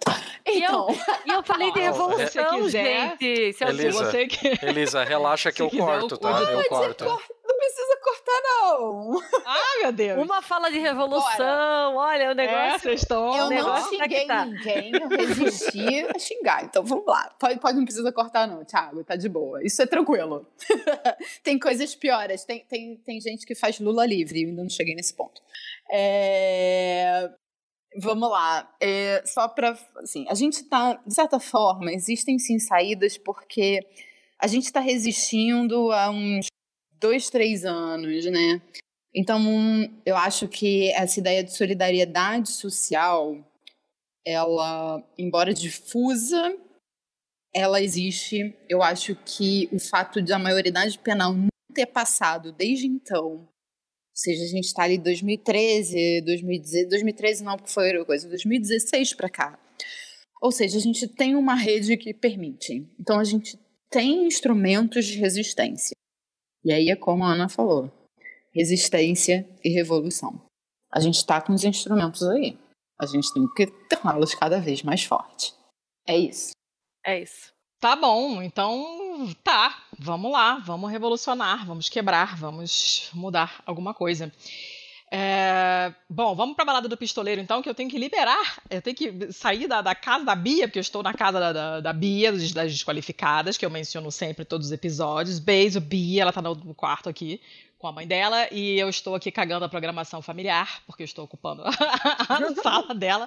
Então vamos partir para a balada do pistoleiro depois desse episódio que deu muita coisa para pensar. Eu vou querer ele jogar na frente de um monte de gente para as pessoas ouvirem, porque tem vocês deram muita coisa ah, interessante para a gente pensar, muita coisa importante. Então vamos para as dicas culturais que vocês já sabem, não precisam necessariamente ter a ver com o episódio, as minhas nunca têm. Se tiver, ótimo, se não tiver, paciência. Vamos por ordem alfabética de novo, então. Ana, fala aí a sua dica. Aí leiam Angela Davis, eu tô nessa agora, né? É, acho que não tem um específico que puder ler dela. E vejam o vídeo dela, da fala dela em São Paulo, Sim. que a, a liberdade é uma luta constante. Por favor, é obrigatório ver aquilo, tem que ver. E eu acho que ver a, aquela série da HBO Years and Years, é, eu acho que é bem importante de ver nesse momento que a gente está vivendo. É meio uma utopia, mas não deixa uma Distopia, né? distopia. Eu fiquei com utopia na cabeça. Uma distopia, mas assim, estamos se encaminhando para aquilo, assim, e tem um discurso bem importante no final que eu acho que quem quem está vivendo o que está vivendo saberá identificá-lo. É, com relação a isso que eu estou falando de ruptura e não andar, não ser levado pela massa e não porque se a gente continuar sendo levado e achar que não é não, não alcança a gente, não não é para nós, né, que está vindo, Uhum, vai uhum. passar, né? E, e vai piorar bastante. Acho que é isso. Gente, merda respinga. Já falei mais É uma isso, vez aqui. é Merda isso. respinga. Não adianta você estar ótima e ter um canavial de merda fora. Isso chega em você, sabe? A gente tem que parar de ser tão idiota. Elisa, suas dicas. Vem, vou dar. Ai, você. Vou, vou dar muitas. Pode dar. Sobre o tema. Filme, eu acho que 13 terceira emenda é um contexto americano, mas maravilhoso o filme que fala sobre essa relação entre é, puniti- punitivismo e raça e classe. O filme é maravilhoso. Ah, semana passada lançou uma série no Netflix, Irmandade, que aí já Ah, no sim. contexto doméstico. Comecei a ver muito boa. E tem Ah, ótimo. Eu coloquei na minha lista lá de espera. muito boa e tem seu Jorge, então, tipo, muito tem. boa. E eu vou falar, assim, de um livro específico da Angela Davis, que é ah, Porque as Prisões Estão Obsoletas. Eu acho que, óbvio, toda a obra da Angela Davis, mas esse em especial é um episódio.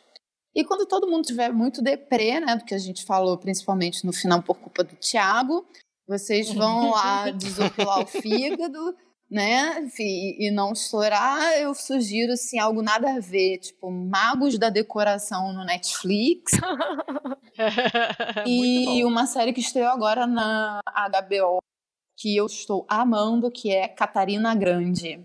Ah, com Helen Mirren. Helen. Mirren.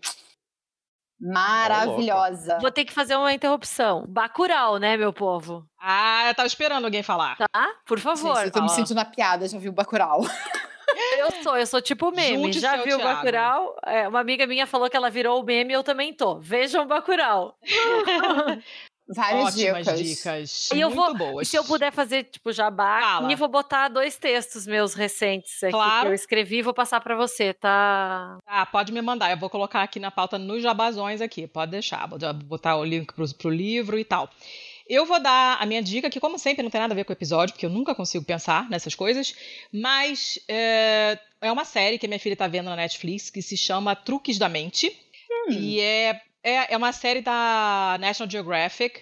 E é muito legal porque eles, eles pegam vários aspectos do cérebro, como é que funciona, e eles fazem brincadeiras, testes, jogos com as pessoas na rua e com você em casa, né, para você ver como é que o seu cérebro te engana, para ver como é que funciona o seu cérebro, por que, que a gente acha que um, sei lá, um- uma pessoa olhando para você tá dando em cima de você, por que, que você acha que uma coisa é maior que a outra quando na verdade elas são do mesmo tamanho e mostram toda uma questão de perspectiva e tal. São muitos episódios, dá para se divertir. A minha filha tá adorando e, e dá pra você entrar em vários temas diferentes, as crianças vão ficando curiosas e perguntando. É muito, muito legalzinha mesmo. Seu Tiago, só tenho isso de dica hoje. Eu, eu vou dar duas dicas. Uma relacionada ao tema, o filme Salve Geral. Hum, É um filme que já tem algum tempinho. Eu tô, eu, eu acabei de procurar aqui. Ele é um filme de 2009 que ele conta mais ou menos a, o início de uma facção criminosa dentro de um, de um presídio. A história gira em torno de uma personagem, a personagem da Miriam, da, da Andrea Uhum. Beltrão. Ela faz a mãe de um, de um rapaz que está preso e ela procura de toda forma é, é, tirar ele da prisão e tal, e aí ela acaba conhecendo uma advogada que faz vários corres pro pessoal que é chamado de o comando. E então essa essa mãe acaba sendo envolvida e acaba fazendo meio que uma troca de favores pro comando. é, e em troca ela auxilia na libertação do, do filho dela, e aí acontece um monte de merda, e aí você vai ter que ver o filme para saber o que é. Hum. Eu já vi aqui que tem gente que colocou ele completo no YouTube, e a culpa não é minha. Então, se você quiser ver lá, fica à vontade. A segunda dica é um pouquinho mais leve, né? Já que eu estraguei todo o clima do episódio, deixa eu tentar de alguma forma consertar isso. É um podcast português que tem no máximo, no máximo 10 minutos. Uhum. Ele é feito pelo por um comediante que eu gosto muito de Portugal. Na verdade, ele é holandês, né? Mas, mas ele já está radicado em Portugal há muito tempo e, e tal. Eu já considero ele português. E o nome do podcast, que na real é um quadro da, da rádio RTP, é Vamos Todos Morrer. E aí o Hugo Vanderding, que é esse comediante, ele sempre, todo dia, de manhã, ele faz uma ele faz uma breve história, uma breve biografia de alguma pessoa que naquele dia é o aniversário de morte dessa pessoa. Então, por exemplo, hoje aqui nós estamos gravando no dia 31 do 10 e hoje foi aniversário de morte de Harry Houdini. E ele faz um episódio de 7 minutos e 11 é, falando sobre toda a biografia do Houdini, de uma forma rápida, de uma forma simples, prática, com algum senso de humor. É, é um podcast assim para você ouvir de bobeirinha para começar amanhã bem legal. Beleza. Então temos dicas para todos os gostos. Meninas, e eu não, não uso meninos e meninas como maneira, como forma pejorativa, eu chamo todo mundo de meninos e meninas, já falei isso aqui antes, inclusive, até os velhos da minha academia, velhos, pessoal bem mais velho, e eu chamo todo mundo de meninos e meninas. Muito obrigada mesmo, de verdade. Acho que ficou um episódio foderástico. Aprendemos pra caramba. O pessoal vai remoer muita coisa na cabeça. Muito, muito, muito obrigada de verdade. Obrigada, Elisa, por ter se emocionado ou se aberto com a gente dessa maneira.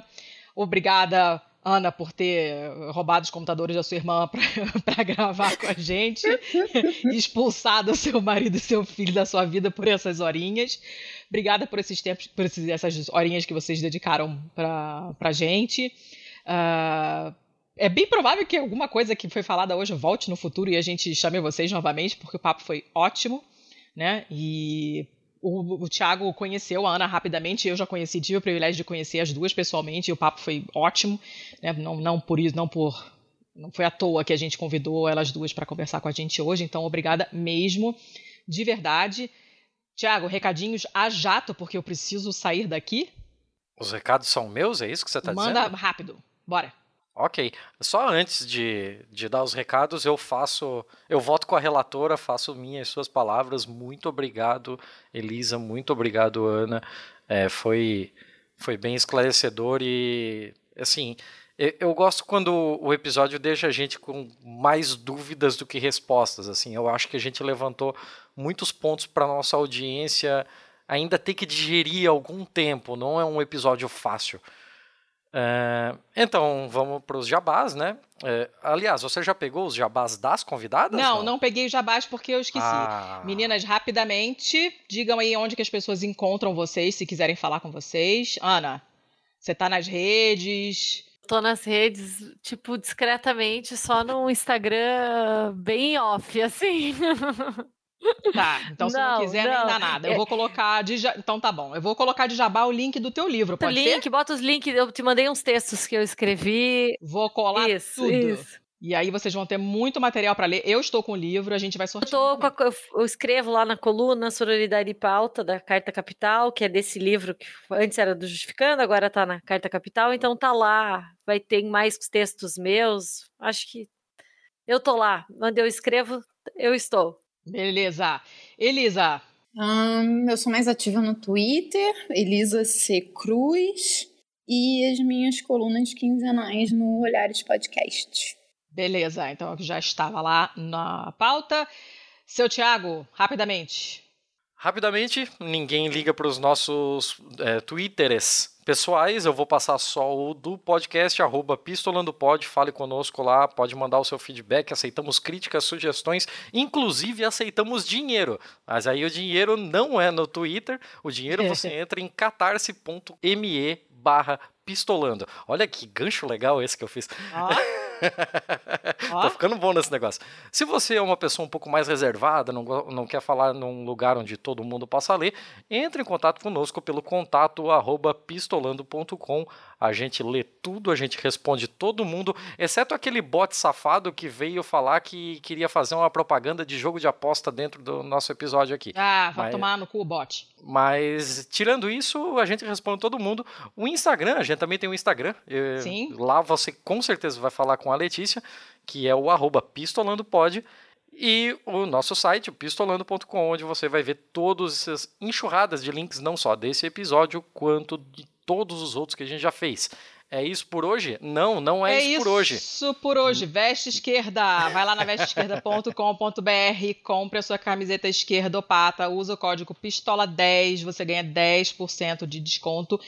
E quando for compartilhar esse episódio, que eu sei que você vai, que você vai amar, compartilha com a hashtag Mulheres Podcasters para facilitar a vida de quem estiver procurando trabalhos de mulheres que são podcasters. Olha, olha a ideia de fidelização do ouvinte aqui, hein? O negócio é o seguinte: oh. no nosso último Bom, Mal e Feio, nós falamos que faríamos uma, um sorteio de dois livros, um para os nossos patrões, um para nossa audiência via Twitter. E o resultado desse sorteio vai sair no próximo episódio, que também é um bom mal e feio. E nesse bom mal e feio, a gente vai explicar o que, que você precisa fazer para ganhar o livro da Ana. Então, não pare de ouvir nunca o Pistolando. Caraca, que terrível, que, que maneira horrorosa, que coerção. ah, socorro. Mas isso aí, gente. Obrigada, meninas, de novo. Boa noite para vocês. Gente que tá ouvindo, até semana que vem. Beijo. Beijo, gente. Boa noite. Boa noite, gente. Tchau, tchau. Obrigada. Tchau, obrigada. Falou, Beijo. até mais. Tchau, tchau.